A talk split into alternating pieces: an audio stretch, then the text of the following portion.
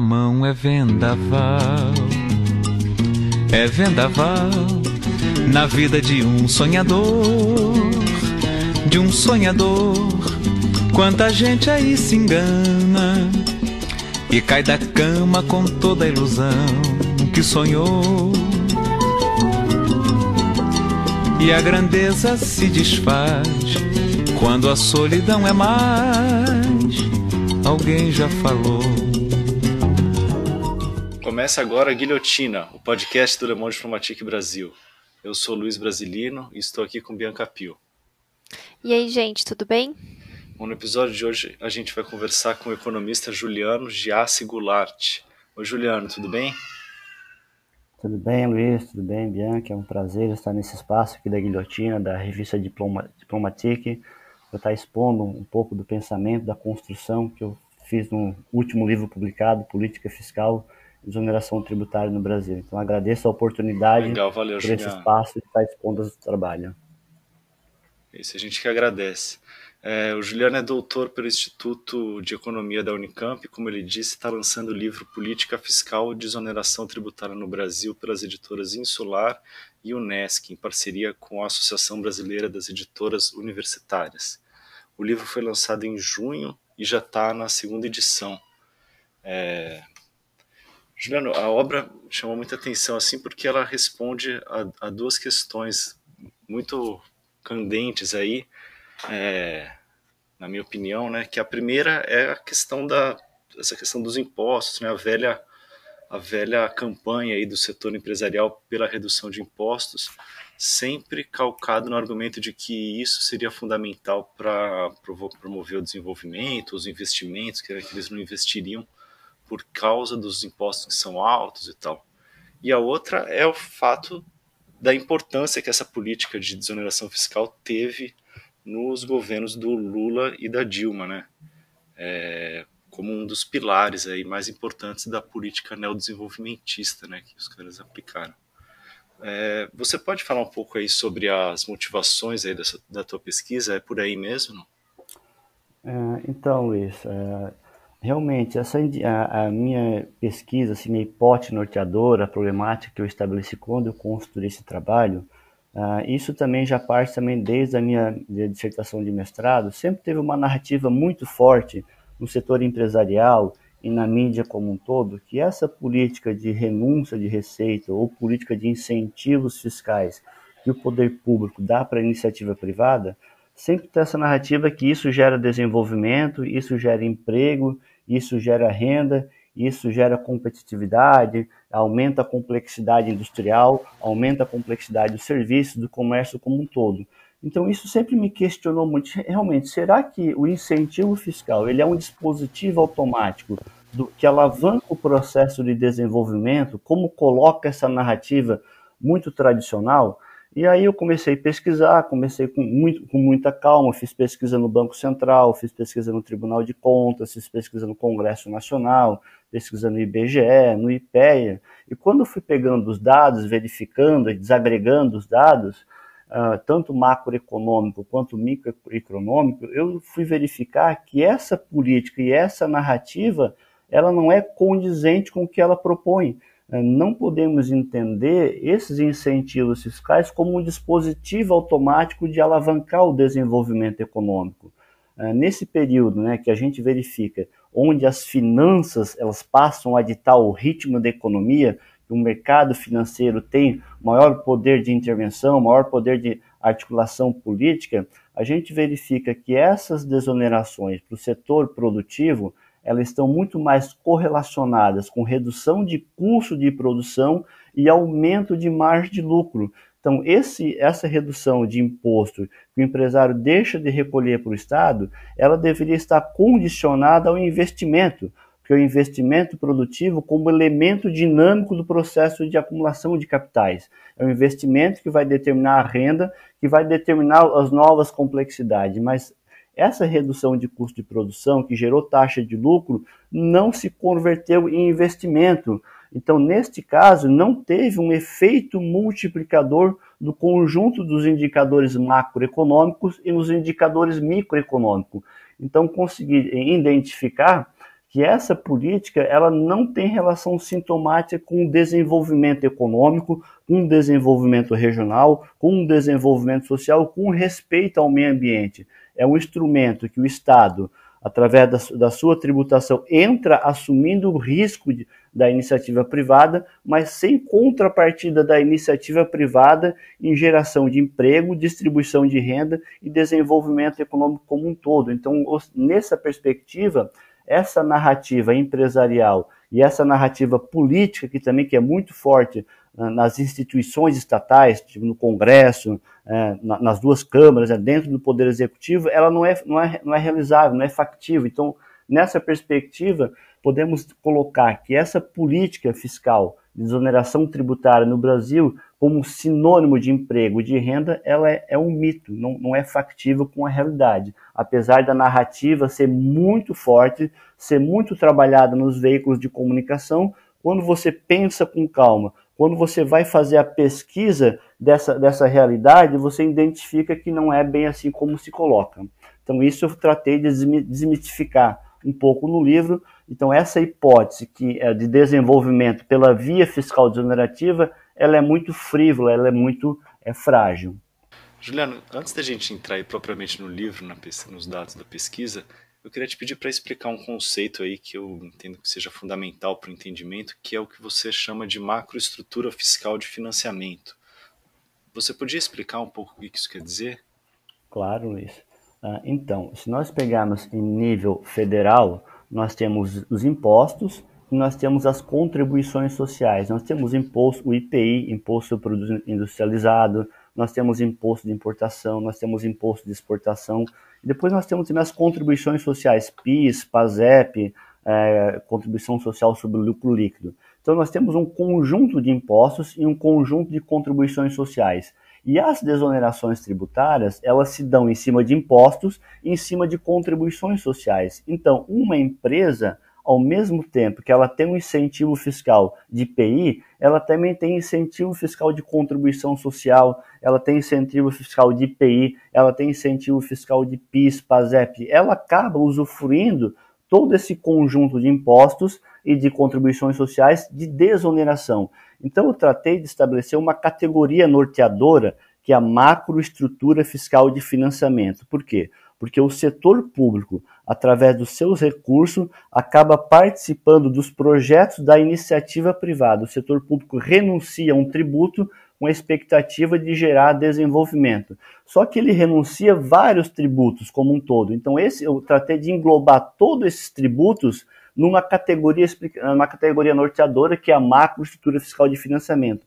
Ela engloba a totalidade dos programas de incentivos fiscais, porque eu não trato apenas de desoneração de IPI ou desoneração de contribuições sociais. Então, essa categoria, ela trata de englobar as múltiplas estruturas fiscais que elas vão correspondendo às distintas linhas de financiamento no qual passam as decisões capitalistas. E, ao mesmo tempo, essa macroestrutura fiscal de financiamento, ela impulsiona e amplia a acumulação interna dos lucros uh, do setor empresarial.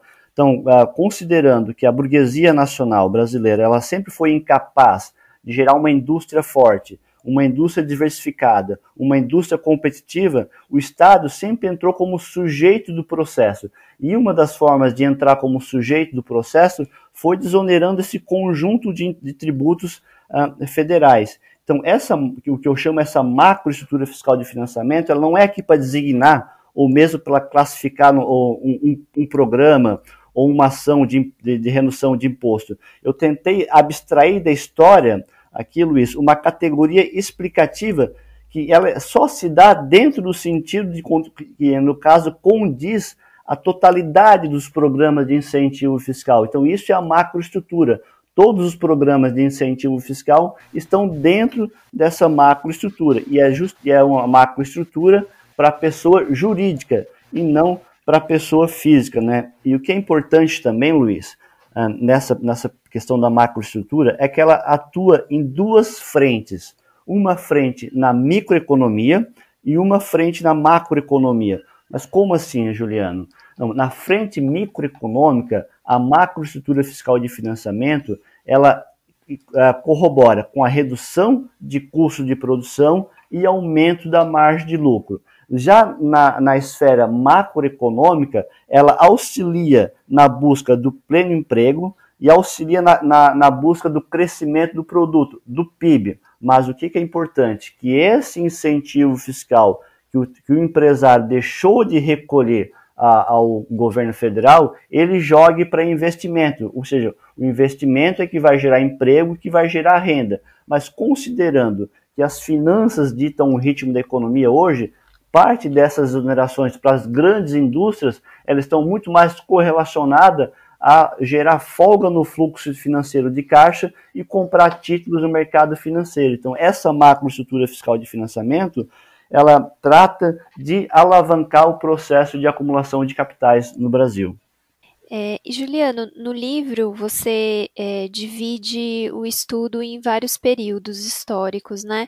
E eu queria começar perguntando sobre quais os impactos da reforma tributária de 1966 na economia. Que impactos que a gente teve com essa.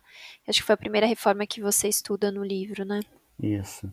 Então, Bianca, uh, eu pego aqui uh, o recorte do meu trabalho vai de 1966 até 2018. Por que 2018? Porque eu defendi a minha tese de doutorado no primeiro semestre de 2019. Esse recorte inicial, porque a, a reforma tributária de 66 foi uma reforma muito estruturante que mexeu em toda a estrutura tributária do, do Brasil, não foi uma mini reforma, então teve um alto grau de complexidade, porque se a gente olhar para o período passado de 66, já tinha ali um processo de esgotamento do plano de metas, do esgotamento daquelas grandes obras estruturantes de Vargas e JK.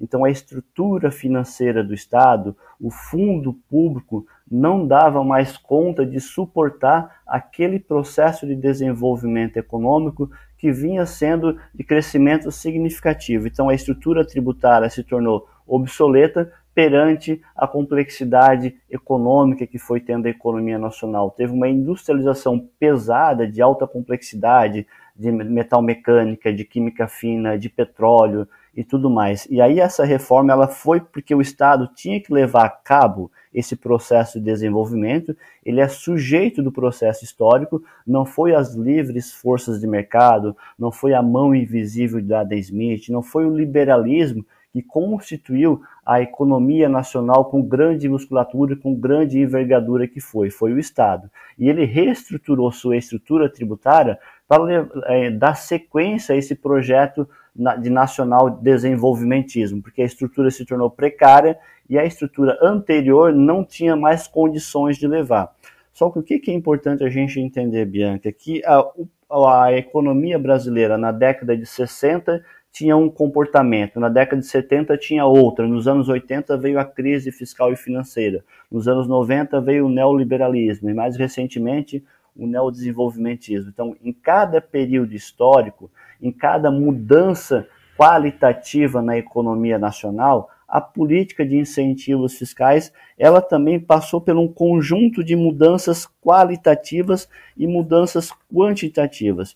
Então, o que nós temos que entender se hoje ah, esse, essas desonerações tributárias elas não geram desenvolvimento econômico, é porque elas não estão amarradas com o crescimento do produto. Mas se nós verificarmos nos anos 60 e nos anos 70, essa redução tributária, essa redução de imposto, ela estava condicionada ao processo de desenvolvimento econômico, ela gerava nova planta industrial, gerava novos investimentos, gerava aquisição de maquinário. Então nós temos que entender que essas intervenções do setor público nesse período é muito diferente nesse período recente, porque dentro dessa expectativa de lucro, onde o mercado financeiro, onde as aplicações, onde os negócios realizados na bolsa de valores são mais atrativos, são mais lucrativos, você não acaba não realizando investimento e indo para o mercado financeiro.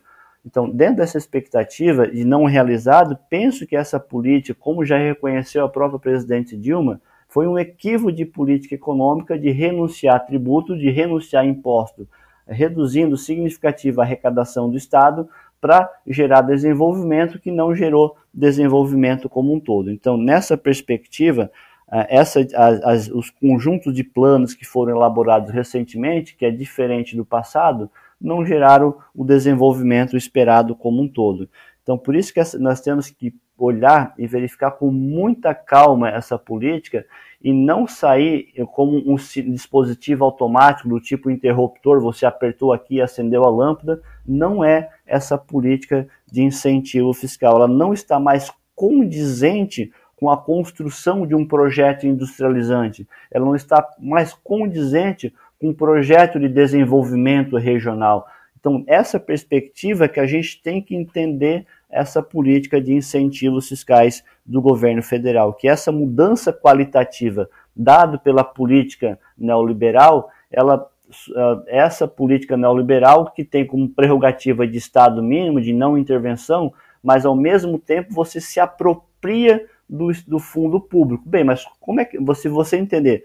É um Estado liberal ou Estado neoliberal, mas você está sempre se apropriando do fundo público. Se a gente verificar, essas desonerações tributárias estão quase 5% do PIB. São 350 bilhões de reais que o governo federal renuncia em tributos. Se é um Estado, é um Estado liberal, para poucos. Para essas pessoas que se apropriam desse tributo, não é Estado liberal, que me perdoe. É, e Juliano, é, dando sequência a, a, outro período que você estudou, é, tem, tem a crise financeira da. De... Não vou refazer aqui, não tem. Peraí, de novo. 3, 2, 1. E na década de 1980, a gente teve uma, uma crise financeira, teve a questão da inflação e também um, um, uma atuação do Fundo Monetário Internacional. Eu queria que você explicasse como esse contexto afetou as desonerações da época. Então, boa pergunta essa, Bianca. Nos anos 80, houve todo um, um reordenamento da economia mundial e a economia brasileira está dentro desse contexto que é a economia mundial. A, a partir dos anos 80, e da crise fiscal e financeira, da crise da dívida externa, uh, oriundo também de todo o processo de estatização da dívida pública, aquela dívida que era da iniciativa privada, que pegou empréstimos internacionais, para realizar investimentos em obras, maquinários, equipamentos, uh, elas estavam altamente endividadas e o Estado brasileiro veio e estatizou toda a dívida privada. A dívida privada ela se tornou pública. Mas especificamente em relação à crise fiscal e financeira, como diz o professor Ricardo Carneiro, nós temos um desenvolvimento em crise. Neste período, ah, houve uma mudança qualitativa na política de incentivos fiscais aquela política de incentivos que estava amarrado com projeto industrializante, com a grande indústria, com a grande complexidade industrial, ela passou por um processo de desmonte parcial. Então, todos aqueles programas de incentivos que tinham, grande parte deles, sobretudo mais no final da década de 80, foram desestruturados ou desmontados. Então, neste período, todo o esforço de política fiscal de desonerar a, a produção, elas se concentraram para o setor exportador. Então, nesse período, como você gerar, como a balança de pagamentos como um todo era deficitária, você teria que gerar saldo na balança comercial para cobrir o déficit da balança de pagamento. Então, toda a política de incentivo fiscal passaram a se reestruturar e os setores privilegiados e aqueles setores beneficiados passou a ser aqueles que estavam ligados ao comércio exterior. Então, o, o choque do o primeiro choque do petróleo, né, nos anos 70, né, o, depois o segundo choque do petróleo também, a crise do padrão de financiamento gerou esse, esse conjunto de mudanças qualitativas e a política econômica ela foi se readequando, foi se reestruturando dentro dessa crise, todo o programa fiscal ali foi para gerar saldos da balança comercial. E, grande parte desses programas, desta macroestrutura fiscal de financiamento que foram extintos nesse período, eles também estavam a política de austeridade, ou seja, a política de austeridade fiscal já é muito mais antiga do quanto a gente imagina. Nos anos 80 se fez austeridade para gerar economia de recursos públicos, para que essa economia se desse para pagamento e amortização de juros da dívida. Então, todo aquele programa voltado ao projeto industrializante se voltou para as economias, para o setor que se fazia exportação, e se voltou uma parte para o ajuste para garantir a sustentabilidade daquilo que a gente vê a relação dívida-PIB. Em quantos por cento está a tua dívida pública? Tá 10, 15, 20, 30% do PIB, então você faz superávit primário, você corta um conjunto de programas de incentivos fiscais, corta gastos públicos das empresas estatais para gerar superávit e amortizar a dívida pública. Então, essa mudança qualitativa estava correlacionado à mudança qualitativa também que houve no conjunto da economia brasileira nos anos 80. Então, essa, houve uma descontinuidade dessa macroestrutura fiscal industrializante que passou a ser voltada especificamente para o setor exportador e ser voltada para ajuste. Porque nos anos anteriores, nos anos 60 e 70, você tinha uma política fiscal expansionista, uma política fiscal de gastos, seja gasto direto do executivo, seja gasto indireto através de incentivos fiscais ou subsídio creditício do, do BNDES, do Banco do Brasil, ou da Caixa Econômica. E já nos anos 80 passaram por um conjunto de cortes, porque o FMI passou a exigir esse conjunto de cortes em função da dívida pública. Então o Brasil sempre foi submetido aos ditames internacional do Fundo Monetário Internacional. Então, o que o FMI falava, o Brasil seguia a risca essa política. Então, essa autonomia relativa de fazer política fiscal de gastos, ela passou a ser muito periférica por causa dessas políticas que o FMI passou a se impor na economia brasileira a partir dos anos uh, ah, 80. Então, esse foi a grande mudança que a gente verificou uh, nos anos 80. Então, a crise fiscal e financeira exigiu uh, que grande parte desses programas industrializantes foram cortados ou fossem remanejados para o setor exportador. Então, esse foi o a principal mudança que a gente verifica uh, nos anos uh, ah, 80. E aí, já nos anos 90, a, a, política passou a ser bastante influenciada pela cartilha neoliberal de Washington, né? Você já falou um pouco, né, é, dessa influência no, nos anos 80, mas eu queria que você falasse o que, é, o que, que isso significou para as desonerações fiscais e que mudanças que a gente teve na economia nessa década. Então, Bianca, isso também é boa pergunta. Isso. Se nós pegarmos ah, nos anos 90 ali, o ajuste neoliberal que houve, ah, de, praticamente a década de 90 é marcada por quê? Por abertura comercial, desregulamentação com liberação dos movimentos de capitais, des, desnacionalização do parque produtivo nacional, é, privatizações de estatais, ajuste fiscal, crise da dívida como um todo. O que, que aconteceu ali na, na virada dos anos uh, 80, da década de 80 para o ano dos anos 90? Houve também uma mudança qualitativa muito significativa. Uh, se nós pegarmos desde 66 até o início 87, ali quando o governo Sarney decretou a moratória da dívida externa, neste caso devo, não nego e pago quando posso, houve um muito acentuado um, um processo de desmonte parcial desta macroestrutura fiscal de financiamento. Todos aqueles incentivos que eram concedidos especificamente para pessoas jurídicas, para que as pessoas jurídicas, no caso as indústrias, realizassem investimento, esse investimento gerasse desenvolvimento com emprego, distribuição de renda, foram lentamente sendo desmontados e sendo desarticulado. E a partir dos anos 90, o principal imposto a ser desonerado não era mais imposto com pessoa jurídica, passou a ser o imposto com a pessoa física. Aquelas despesas médicas, com despesas com serviço de, de educação, com filantropia, com devolução de gastos uh, orçamentários com, com clube de futebol, uh, com igreja. Então, essa mudança, o Estado deixou de desonerar para a indústria, sobretudo para a grande indústria, e passou a ser conceder incentivos fiscais através de dedução de imposto de renda para a pessoa física.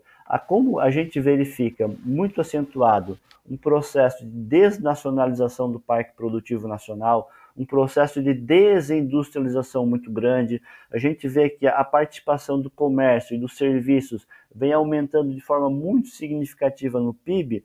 Essa mudança qualitativa nos anos 90 levou e tensionou para que essas desonerações fossem com pessoa física. E outra grande mudança eh, nos anos 90 foi que a criação do Simples Federal e depois também do Simples Nacional. Neste caso, a pequena empresa ela passou a ter acesso aos programas de incentivos fiscais, porque durante todo esse período do projeto industrializante dos anos 60 e 70 e na crise do desenvolvimento nos anos 80, o incentivo era para média e grande indústria. Então, nos anos 90, passou a ser para pequena indústria. E a gente sabe uh, que a, a, capacidade de alavancagem, de complexidade industrial, de progresso técnico, de inovação em produto, em processo, ela está restrito muito mais à grande indústria do que à pequena e média empresa. Então, essa mudança qualitativa que a gente verifica foi para comportar pequenos negócios e pequenas atividades comerciais. Agora vejamos como esse sistema ele é completamente distorcido. Uh, a gente viu agora, por exemplo, o debate do Fundeb, do aprova Fundeb.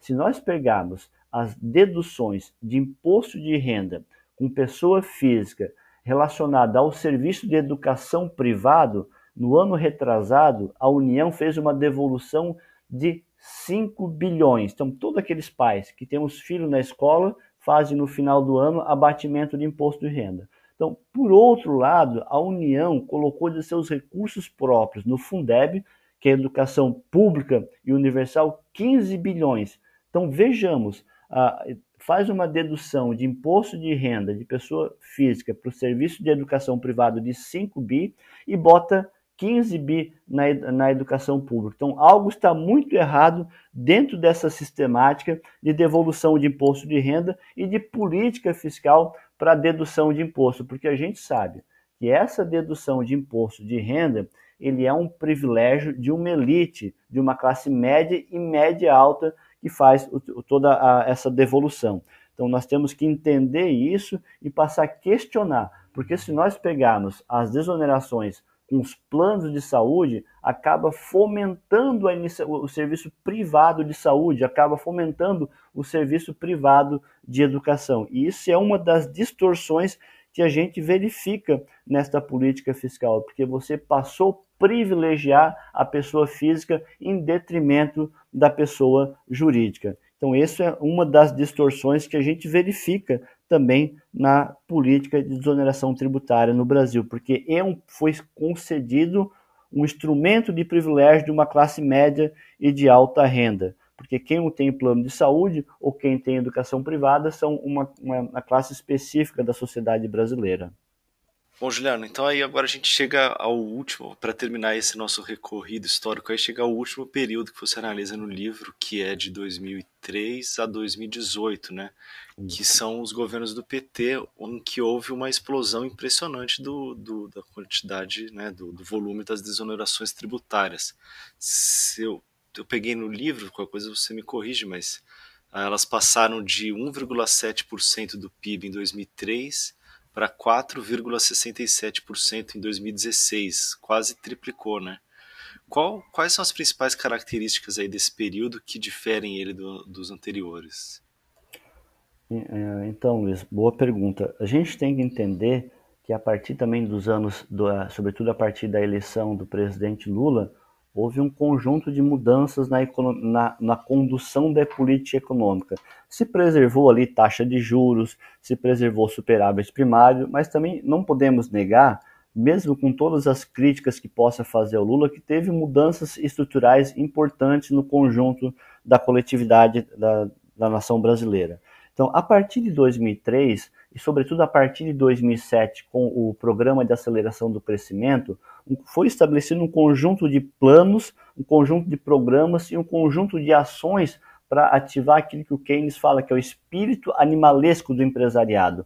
O, o, o Estado, como um grande maestro, vai coordenando o investimento, vai coordenando a ação uh, do privada. Então aí foram esses planos, né, que a gente viu a crise muito grande, a crise uh, financeira da economia mundial em 2007, em 2018, o que, que fez o governo federal? Lançou um conjunto de programas para minimamente blindar a economia nacional. E um desses programas, desse tripé macroeconômico, estava a política fiscal para fazer desoneração tributária para um conjunto de setores. Então, fez um grande pacto nacional com o empresariado. Olha, nós vamos conceder desoneração tributária, nós vamos conceder crédito subsidiado dos bancos públicos, nós vamos fazer concessão, nós vamos estabelecer uma política de redução gradual da taxa de juros com toda a expectativa de retomar o investimento privado como elemento dinâmico do, uh, da, do efeito multiplicador da economia. Mas o que, que a gente verifica?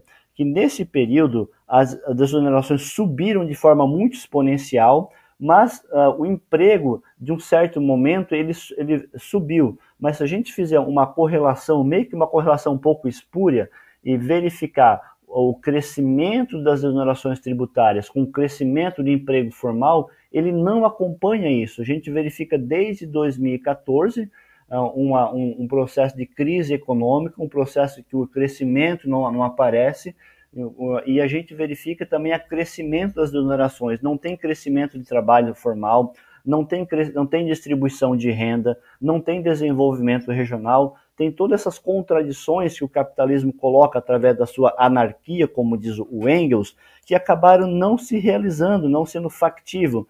Gerou acumulação, gerou redução de custo de produção, gerou lucro, mas não gerou desenvolvimento para o conjunto da coletividade. Então, esse ponto que a gente tem que entender e é factível de crítica, inclusive, como comentei, a própria presidenta Dilma reconheceu, que não gerou esses efeitos multiplicadores que se esperava.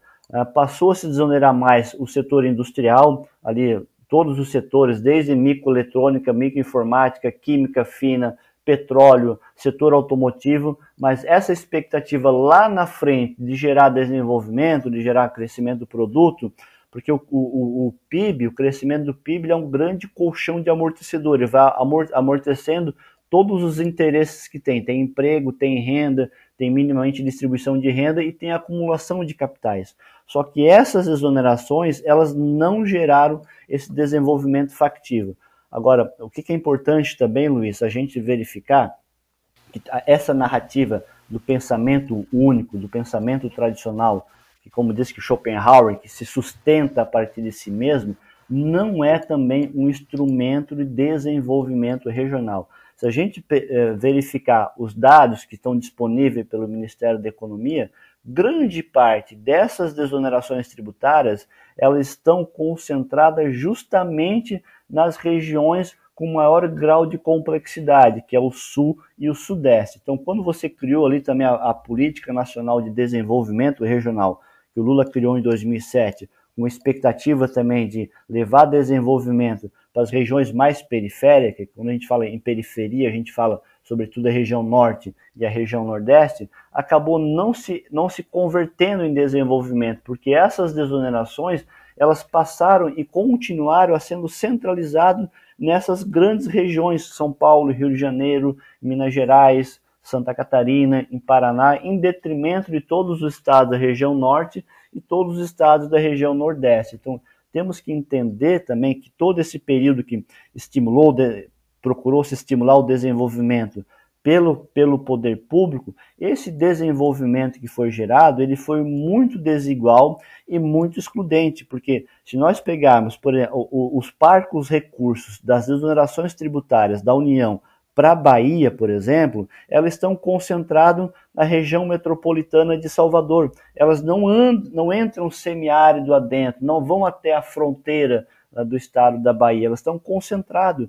Então, esse desenvolvimento é aquilo que Trotsky chama, é um desenvolvimento desigual e combinado, que esse, esse incentivo fiscal fica apenas no interland das regiões metropolitanas. Então, esse desenvolvimento gerado factuado, nessa expectativa, se deu muito concentrado e muito centralizado. E além de tudo, né, dessas políticas de incentivos fiscais, temos que entender que elas, grande parte delas, são feitas em cima de contribuições sociais, que é aquela contribuição que gera previdência, que gera saúde e gera seguridade social. Então é uma desoneração feita em cima do lombo do trabalhador, que acaba pagando essas desonerações que faz a União. E lá na frente, a aposentadoria dele ou a pensão dele pode estar prejudicada por essa desoneração que o governo federal concedeu, que não gerou efeito multiplicador nenhum. Então, dentro de um sistema tributário que a gente tem regressivo, injusto, concentrador de renda e de poder econômico, é o trabalhador que acaba pagando essa desoneração para o setor produtivo, que acaba não gerando efeito multiplicador. Então, essas desonerações, elas estão carregadas de contradições quando a gente para para pensar e analisar de forma muito mais calma e muito mais tranquila. Assim. Então, isso é o que a gente tem que colocar, Luiz. Uhum. Juliano, e a gente segue nessa crise econômica iniciada no na primeira metade aí da década de 2010, né, até hoje, né. Eu queria te perguntar, você já falou que as políticas de desoneração fiscal, elas não foram parte da solução, eu queria saber se pior do que isso, elas constituem parte do problema. Então, Luiz, é isso mesmo. Nós temos que entender a tributação no Brasil não temos que entender, ó, ó o, a gente paga muito imposto, é, o imposto é caro, ninguém aguenta mais pagar imposto. Essa não tem que ser a pergunta que a gente tem que fazer. Nós temos que entender a tributação a partir de uma categoria marxista, luta de classes. Né? Se você não é marxista, pega uma categoria keynesiana, conflito distributivo. O que é essa categoria marxista, luta de classe? O tributo no Brasil, nós temos que entender quem paga mais tributo no Brasil e quem paga menos tributo no Brasil. Com o sistema tributário regressivo, quem paga tributo no Brasil são os pobres, não são os ricos.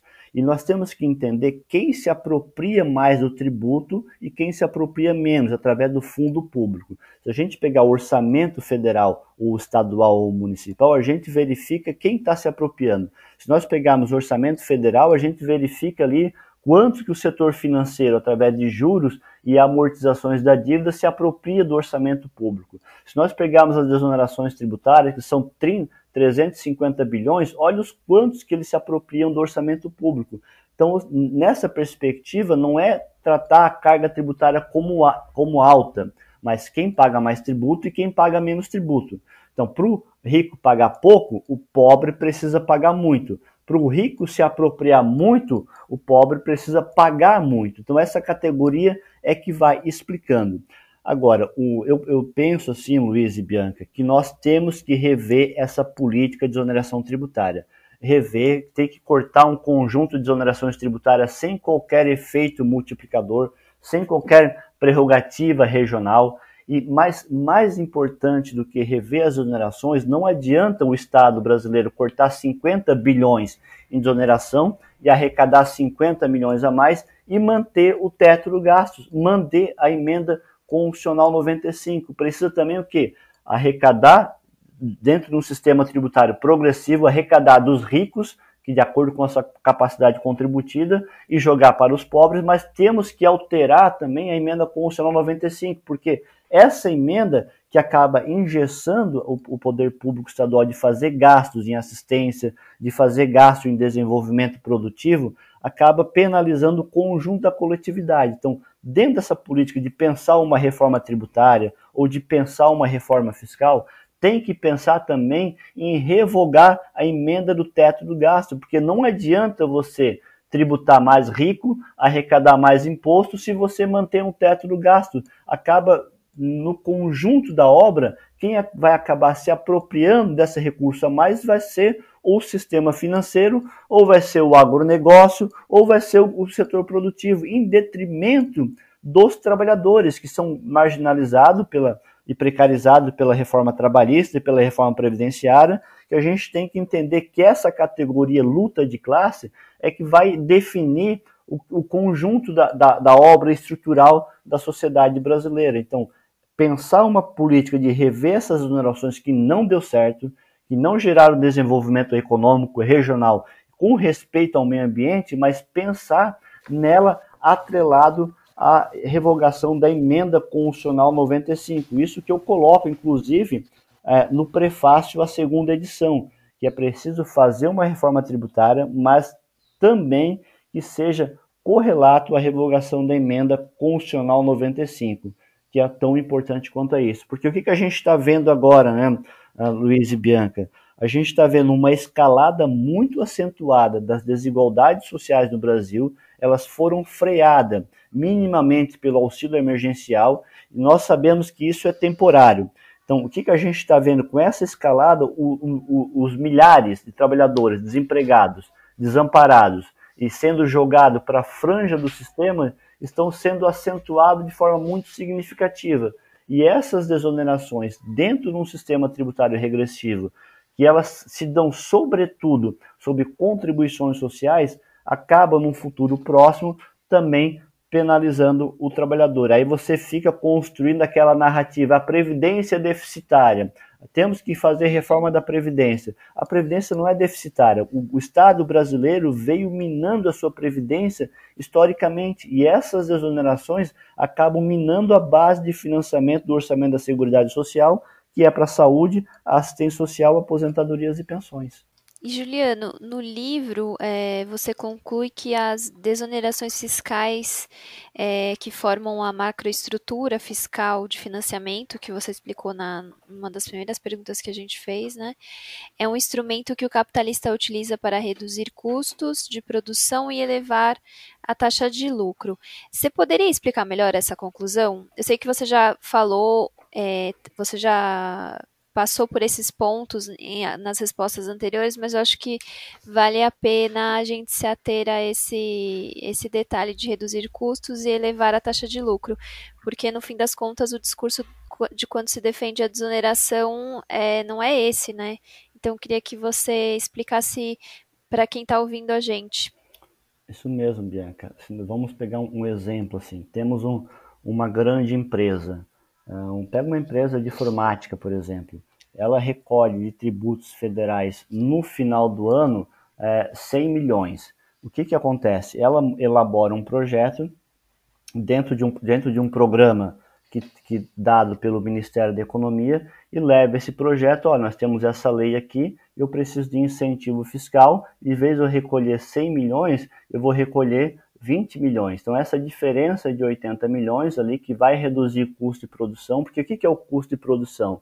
Se nós, é o custo de produção é a matéria-prima, é, é, o aluguel do galpão, é a despesa com folha de pagamento, é a despesa com, é, com, com qualquer tipo de matéria-prima. E, e, uma das do custo de produção é o tributo. Então, quando o, o empresário deixa de recolher o tributo, nesse caso, ele vai deixar de recolher 80 milhões, ele vai reduzir o custo de produção dele. Auto, a, a, automaticamente reduzindo o custo de produção, há uma tendência em elevar a sua margem de lucro. Elevando a sua margem de lucro, só que essas exonerações, essa redução de custo de produção, elas têm que estar condicionada a gerar contratação de novos trabalhadores, novos investimentos, distribuição de renda. Mas o que, que, o que, que foi realizado nesse período recente? Essa redução de custo de produção por essa empresa especificamente de informática, ela não gerou novos investimentos, ela não gerou efeito multiplicador. Então, dentro da, da, da, da macroeconomia, esse efeito multiplicador foi nulo, porque isso não gerou resposta. Então, sendo nulo, acaba não gerando respostas qualitativas para o conjunto da produtividade da economia nacional. Então, dentro dessa perspectiva, ele, aí o que acontece? Dentro do sistema tributário como o nosso, se nós pegarmos uma empresa do Simples Nacional, ela, ela tem todos os benefícios fiscais ali da lei do Simples. Ela, esses benefícios fiscais reduzem o seu custo de produção. Ao reduzir esse custo de produção, essa empresa do Simples, que é uma pessoa jurídica, esse empresário pega esse dinheiro dessa, da, da pessoa física e joga para a pessoa física dele sem qualquer tributação. Então, há um conjunto de subterfúgio na, na legislação tributária que corrobora também com essas práticas de não gerar efeito multiplicador. Então, essas múltiplas estruturas fiscais, da, que, eu, que eu chamo de macroestrutura fiscal de financiamento, elas se manifestam conforme a correlação de força da categoria marxista luta de classe. Então, essa categoria, que eu chamo de uma categoria analítica, né, quem paga mais e quem paga menos impostos e contribuições sociais, e quem vai se apropriar menos ou mais da, dos tributos. Então, a gente sabe, conforme, conforme a ideologia dominante, da, é a ideologia da classe dominante, como já colocou Marcos Diengo né, na ideologia alemã, por isso que é importante a gente entender as correlações de força, a estrutura econômica e social a partir dessa categoria que ela vai explicando. Por que, o sistema tributário hoje brasileiro é regressivo? Por que, que, a um, por que, que a terra não é tributada? Por que, que as exportações não é tributada? Por que, que herança não é tributada? Por que, que jet ski, embarcações, aeronave não são tributadas? Isso se dá conforme a correlação de força que está estruturado em nossa sociedade. Então, a correlação de força que está dentro do Congresso Nacional, dentro do Poder Judiciário, dentro das instituições estatais como um todo. Então, um dos equívocos do governo federal, quando, quando a, a presidente Dilma mandou o, o, o, o, o Plano Brasil Maior, que previa um conjunto de desonerações tributárias, mandou para o Congresso, era para beneficiar quatro setores específicos. Quando saiu do Congresso, saiu com 56 setores. setores. Então vejamos como é que é o Congresso, né? vejamos como é que é o lobby político e como é que são as relações de poder. Então temos que entender essas desonerações tributárias por e a partir de relações de poder econômico e poder político, porque quatro setores mandado pelo executivo virou 56 quando foi discutido no Congresso Nacional. Então temos que entender as lutas de classe como questões constitutivas da sociedade brasileira e internacional. E Juliano, em alguma medida as desonerações fiscais são importantes para o Estado? Tem alguma forma de de fato ter uma, uma contrapartida, vamos dizer assim? É, então, Bianca, eu, não, eu não, não, sou contra as políticas de exonerações, mas como elas estão estruturadas, elas, eu sou totalmente contra.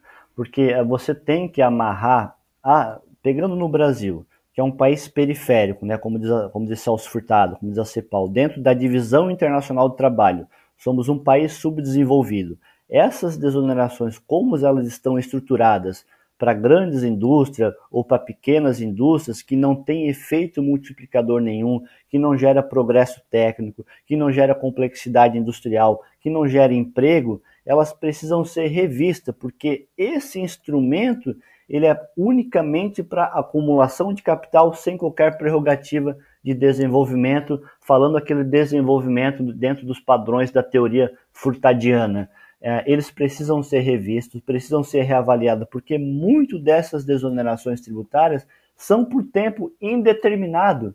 Tem, tem mercadorias e tem setores que têm desoneração desde os anos 30.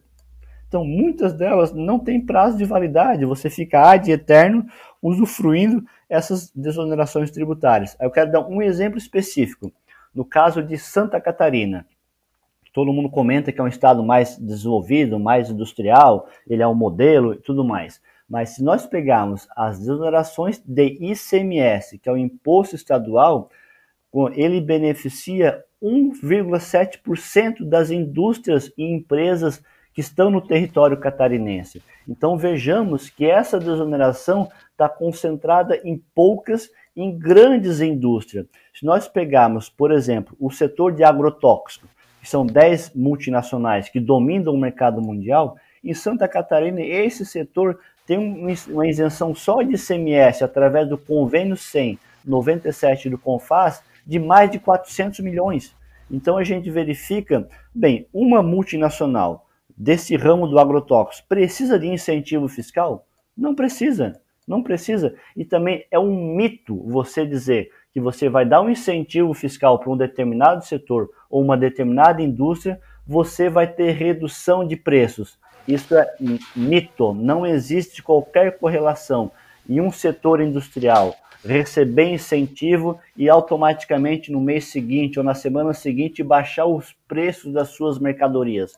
Não tem nenhuma correlação que mostre isso. Pelo contrário, a, a desoneração tributária é um instrumento de dumping. Como assim? Grandes empresas pegam um setor de atacado, uh, que recebe um incentivo fiscal, vai para uma cidade, uma cidade média de 70 mil habitantes, 80 mil habitantes, se instala no centro da cidade com benefício fiscal, ela acaba matando os seus rivais mais próximos pequenos e médios que não têm acesso ao incentivo fiscal. Então, penso que essas grandes, se nós pegarmos a, a estrutura de mercado hoje, pega o eletroeletrônico, pega, pega de metal mecânico, pega de automobilístico, são todas empresas que multinacionais e, e grande parte desses incentivos fiscais, fora aquele direcionado para o simples nacional, são para esse tipo de empresa. Olha os benefícios fiscais que tem a indústria automobilista, o setor é, eletrônico, são de forma muito significativa, muito gigantesco. As empresas de refrigerante que estão na Zona Franca de Manaus, que têm incentivo fiscal. Então, a, a empresa multinacional vem para o território brasileiro, faz todo o processo de superexploração da força de trabalho, faz todo o processo de superexploração do fundo público do Estado brasileiro. E quando ela remete o seu lucro para fora, porque aqui é a sua filial, quando ela remete para a matriz, ela também está isenta de tributação. Então vejamos como é as contradições desse setor. E se nós pegarmos o agronegócio, por exemplo, a terra é isento de tributo, o, o fertilizante, ali, o agrotóxico é isento de tributo, uh, o, o, o maquinario que compra de fora é isento de tributo, a exportação é isento de tributo. Então, precisa de tanto isso, então temos que entender que essa luta de classe desse setor específico, dessa burguesia, estabelece essa política de apropriação do fundo público. Isso que a gente precisa rever, fazer a disputa política, fazer essa narrativa contraditória perante ao que está colocado como um pensamento único, como se fosse desenvolvimento, se fosse emprego e fossem todos os louros. E não é isso. Então a gente precisa pensar com muita calma e refletir com muita calma e expor essas contradições, porque hoje é o capital internacional, é a grande multinacional que se apropria basicamente do fundo público no Brasil. Ô Juliano, tem algum caso aí, alguma empresa ou algum setor assim que se destacaria como mais emblemático aí dessa situação que você está pintando? Então, assim, eu estou fazendo um estudo agora, Luiz, é, é só que é, nessa política específica ela envolve muito sigilo fiscal. E quando você conversa com algumas pessoas assim que estão dentro dessas estruturas estatais, elas não repassam esse conjunto de informação. Agora, o que eu acho muito emblemático, como comentei ali, são desonerações para clube de futebol, para igrejas, é, para dedução de, de, pessoas físicas com serviço médico, com serviço de educação, porque isso vão elevando ainda mais a regressividade do sistema tributário. Tem faz sentido as igrejas de São Paulo não pagar IPTU? Não faz sentido. É, faz sentido, tem isenção para os clubes de futebol? Não, não faz sentido. E quem acaba perdendo com essa política de incentivo fiscal é o conjunto da coletividade brasileira, sobretudo aqueles mais pobres, aqueles que mais precisam da intervenção do Estado. Aí você vê todo um conjunto de vai. Se nós pegarmos o, SUS, por exemplo, o SUS vem levando um conjunto de lambadas desde os anos 90. Se nós pegarmos a, quando foi criado o SUS, ali quando o Fernando Henrique criou a DRU, a desvinculação de receita da União, já, já deu uma minada no SUS. Quando ali foi criado ali foi extinguida a CPMF, que partia para o SUS, o SUS perdeu um pouco mais de recurso. Quando veio a emenda do teto do gasto, o, minou o SUS ainda, e aí, agora, depois que a gente vê todo o desmonte do complexo da saúde, farmácia popular, os programas de Brasil Sorridente, transferência de renda, vem penalizando a população mais pobre, porque esse, a, a política pública se faz com recurso, se faz com tributação. E como é uma tributação regressiva, que cai sobre os mais pobres, sobre os mais miseráveis acaba sendo revertida pela classe mais endinheirada. Então, o setor mais emblemático que a gente tem que fazer é rever toda essa política de tributação para essas grandes empresas que não têm necessidade, têm incentivos fiscais para o agrotóxico. Vejamos todas as contradições que faz o agrotóxico, desde problema de saúde, é, desertificação do solo, contaminação do lençol freático, é, é, ele é estimulado por uma política de financiamento público que não paga um real de tributo. Então temos que verificar isso e pensar com muita calma, expor essas contradições e levar isso para o plano do debate maior. Porque ah, dentro dessa correlação de força, nós temos que colocar também a nossa força contraditória para tentar minimamente mudar. Agora, o, governo Lula e Dilma foi quem expandiu de forma muito significativa essas desonerações sem qualquer amarra com desenvolvimento ambiental sustentável e sem qualquer amarra com emprego e desenvolvimento como um todo. Então, isso é muito factível, mas a luta de classe, quem está vencendo é o outro lado. Juliano, e na tua opinião, aí, o que, que, deveria ter sido feito, assim, considerando esse, aquele objetivo inicial de que das desonerações para estimular o setor produtivo, é, como é que esses recursos deveriam ter sido melhor aplicados? Ah, assim, Luiz, boa pergunta. Ah, inclusive tem um, um, um estudo, eu, eu, participei também de uma parte desse estudo, que a gente fez um comparativo. Ah, se nós pegarmos PIS e COFINS, que é uma desoneração da cesta básica, né, em 2017, se eu não me engano, ou 2018, a desoneração de PIS e COFINS foi algo próximo de 17 bilhões de reais para a cesta básica. Se nós pegarmos um programa de transferência de renda, o Bolsa Família, foi 26 bilhões. Foi um pouco a mais do que a desoneração de PIS e COFINS. Mas o efeito multiplicador da redução das desigualdades no PIS e COFINS foi de 0,1%.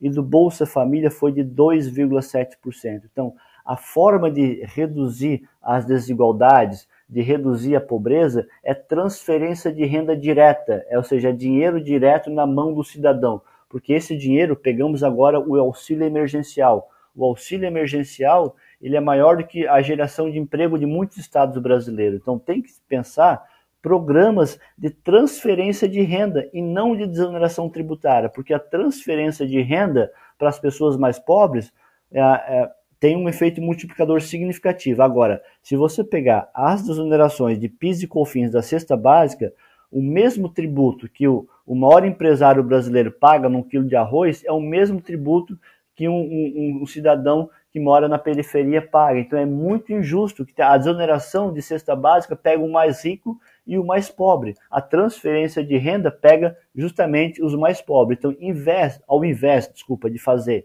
desoneração tributária de um conjunto de programas, seja de cesta básica, seja de outros programas, você faz transferência de renda que tem um efeito multiplicador muito mais significativo na redução das desigualdades e na redução da, da pobreza. Então, não existe segredo e não existe mágica nenhuma. Então, basta você querer estabelecer um programa, não esse programa de renda Brasil como estão perpetuando, né? Mas aquela perspectiva que o, o Suplicy vem trabalhando já de uma renda básica cidadã para o conjunto da coletividade brasileira que minimamente não tem condições de sobrevivência, ou aquelas que estão no cadastro único do governo federal. Então, é, o efeito multiplicador de transferência de renda direta é muito superior a qualquer programa de incentivos fiscais, Luiz. Inclusive em termos de, de produção. Né? Realmente. Se nós pegarmos agora esse auxílio emergencial de 600 reais, se nós pegarmos, por exemplo, o estado do Pará, esse mês, mês passado, desculpa, ele bateu recorde de arrecadação de ICMS. Por quê? Porque houve uma transferência significativa de recursos para aquele estado, que é um estado considerado dentro do, do estado brasileiro periférico, apesar de ter grandes mineradoras. Agora você imagina, pegamos a Lei Candir, pegamos a, a um terço do PIB do Pará está esterilizado por renúncia de receita através da Lei Candir. Então todo aquele encadeamento que gera vale do Rio Doce, que é uma das maiores mineradoras do, do, do, mercado mundial, tem incentivo fiscal. Então, um terço do PIB é incentivo fiscal. Então, vejamos quão contradição que é essa política. E aí, essa transferência de renda para aquele estado do, do, dos 600 reais, para aqueles trabalhadores desempregados, fez com que a arrecadação de CMS do estado do Pará tivesse recorde, ainda muito mais num período de crise e num período de pandemia. Então, vejamos o quão efeito multiplicador que é essa transferência de renda do auxílio emergencial. É, você diz no livro que em cada período a política de desoneração assumiu uma determinada função, né? Atualmente, qual seria essa função na sua avaliação? Olha, a, a função das onerações é, em termos de política macroeconômica, naquela política keynesiana, do Estado como indutor do processo de desenvolvimento, aquela política caleskiana né, de pleno emprego, né, de fazer o incentivo como pleno emprego, elas não estão sendo correspondidas. Ah, dentro da correlação de força política, essas desonerações que inclusive tentou, o governo Temer tentou de fazer fazer um conjunto de reduções, inclusive até o próprio Bolsonaro tentou rever as onerações, não conseguiu avançar por causa da correlação de força política que tem no Congresso. Dentro dessa correlação de força política, lembramos aí no, no governo Temer, olha, eles deu um incentivo fiscal, ou seja, desoneração tributária de mais de um trilhão de reais para as empresas do petróleo. Tem necessidade disso? Não tem necessidade de dar um trilhão de exoneração tributária para essas empresas do petróleo. Então, esse efeito hoje, essa função dessas exonerações hoje tributárias, são praticamente quase que nulo, porque não tem aquele multiplicador eh, que eu repito de emprego, renda e desenvolvimento dentro dos padrões uh, teorizados já pelo mestre Celso Furtado. Então, é um instrumento político de apenas margem de lucro do empresariado.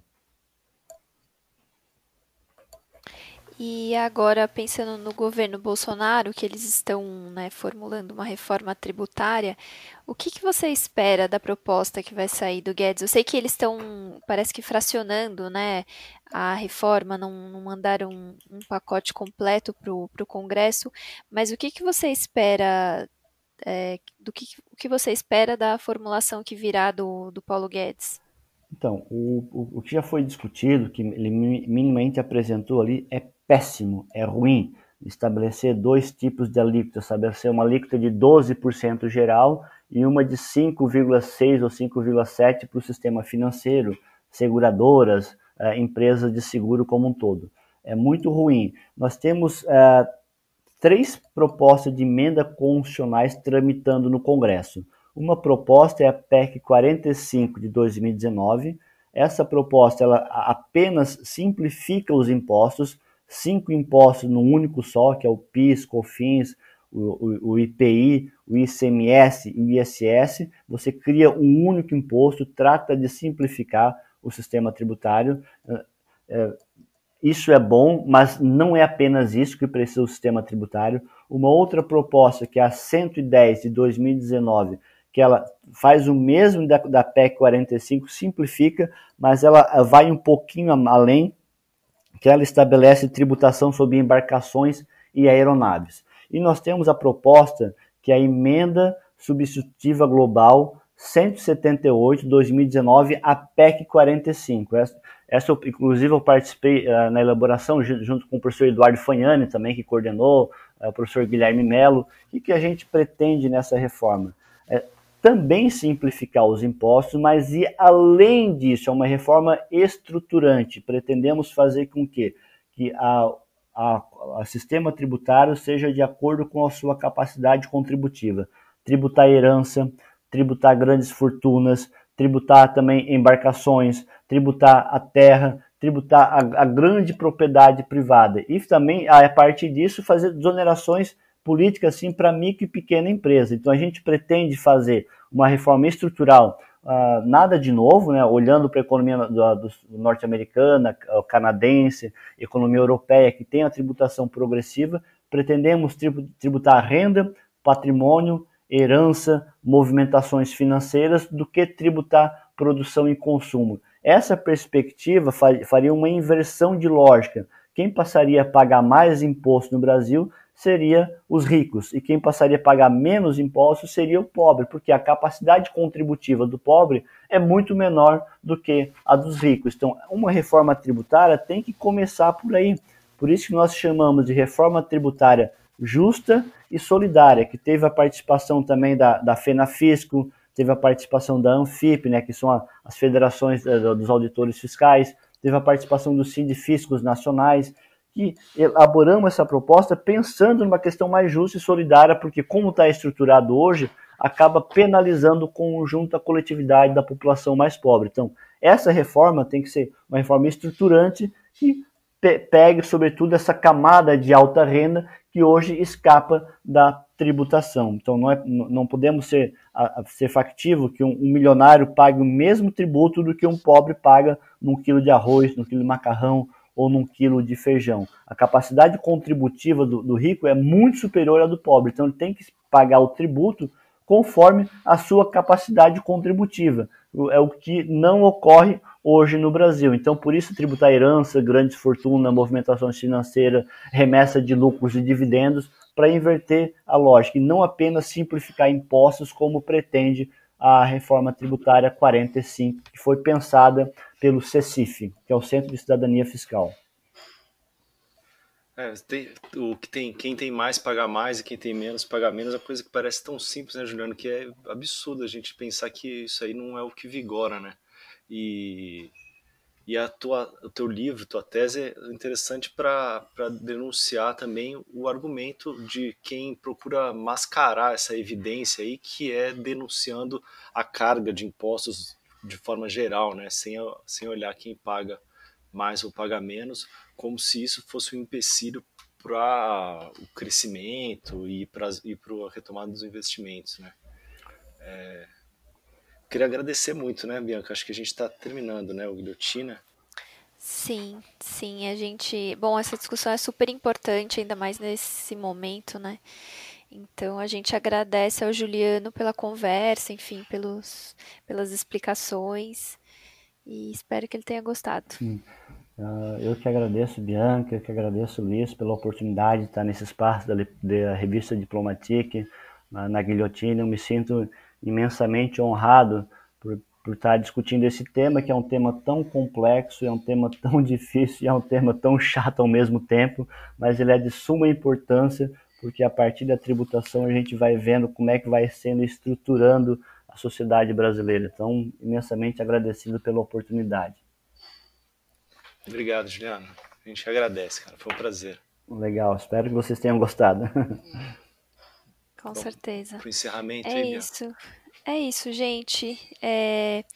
Lembrar que a edição impressa do Le Monde Diplomatique é só para assinantes. A gente ainda não é, conseguiu voltar para as bancas. Então, se você quiser receber a edição impressa, faça a sua assinatura, acesse diplomatic.org.br barra assine.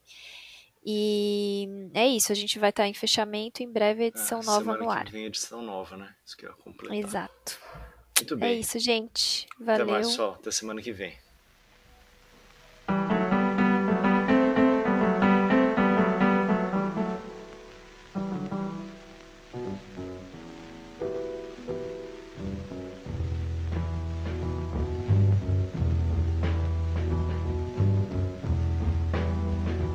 Got no home, ain't got no shoes, ain't got no money, ain't got no class, ain't got no skirts, ain't got no sweaters, ain't got no perfume, ain't got no love, ain't got no faith.